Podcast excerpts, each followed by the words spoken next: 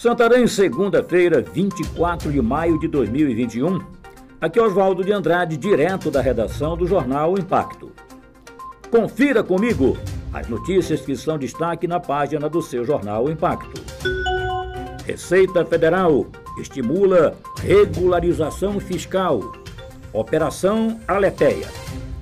Estimular a regularidade fiscal por meio de ações de conformidade, tornou-se uma das principais diretrizes das administrações tributárias mais modernas.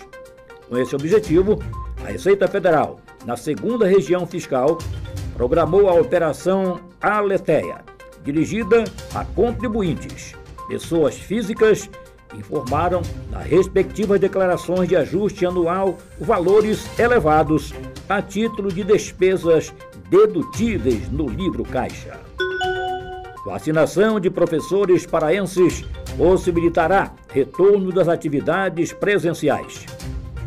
O Ministério Público do Estado do Pará emitiu na sexta-feira, dia 21, manifestação favorável ao plano de antecipação da vacinação dos profissionais da educação no Pará, desenvolvido pelo governo do estado, e as etapas de imunização estabelecidas conforme grupos prioritários. No documento, o órgão entende como imprescindível que o plano esteja diretamente vinculado ao retorno das atividades educacionais presenciais.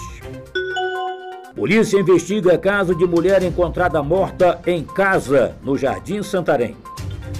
No último domingo, dia 23, por volta das 23 horas, um amigo da vítima, preocupado com o sumiço da mulher identificada por vizinhos como Mônica Tarciane Rodrigues do Amaral, de 30 anos, foi procurá-la em sua residência na Avenida Jasmim, entre Violeta e Girassol, no bairro Jardim Santarém. Na ocasião, o amigo encontrou a porta aberta e Mônica morta, com vestígios de golpes de arma branca. De acordo com informações preliminares, o principal suspeito é o indivíduo que foi visto saindo do local. Inicia nesta terça-feira, dia 25, pagamento de 13º aos aposentados e pensionistas. O Instituto Nacional do Seguro Social INSS começa a partir desta terça-feira, dia 25, a pagar a primeira parcela do 13º salário de aposentados e pensionistas do Distrito Federal serão beneficiadas 354,2 mil pessoas e receberão 341,1 milhões. Somados aos salários do mês, o total liberado chegará a 1,055 bilhão. STJ admite envio de dados da Receita sem representação fiscal para fins penais. O fato de a Receita Federal ao analisar possíveis irregularidades tributárias, não oferecer representação fiscal para fins penais ao Ministério Público Federal não torna automaticamente ilegal o compartilhamento desses dados entre as instituições.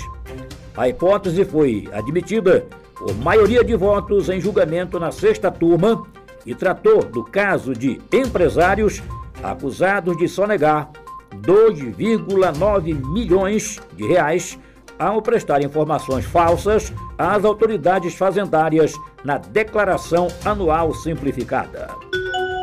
Para mais notícias, acesse www.impacto.com.br. Até a próxima, ótima semana e muito obrigado.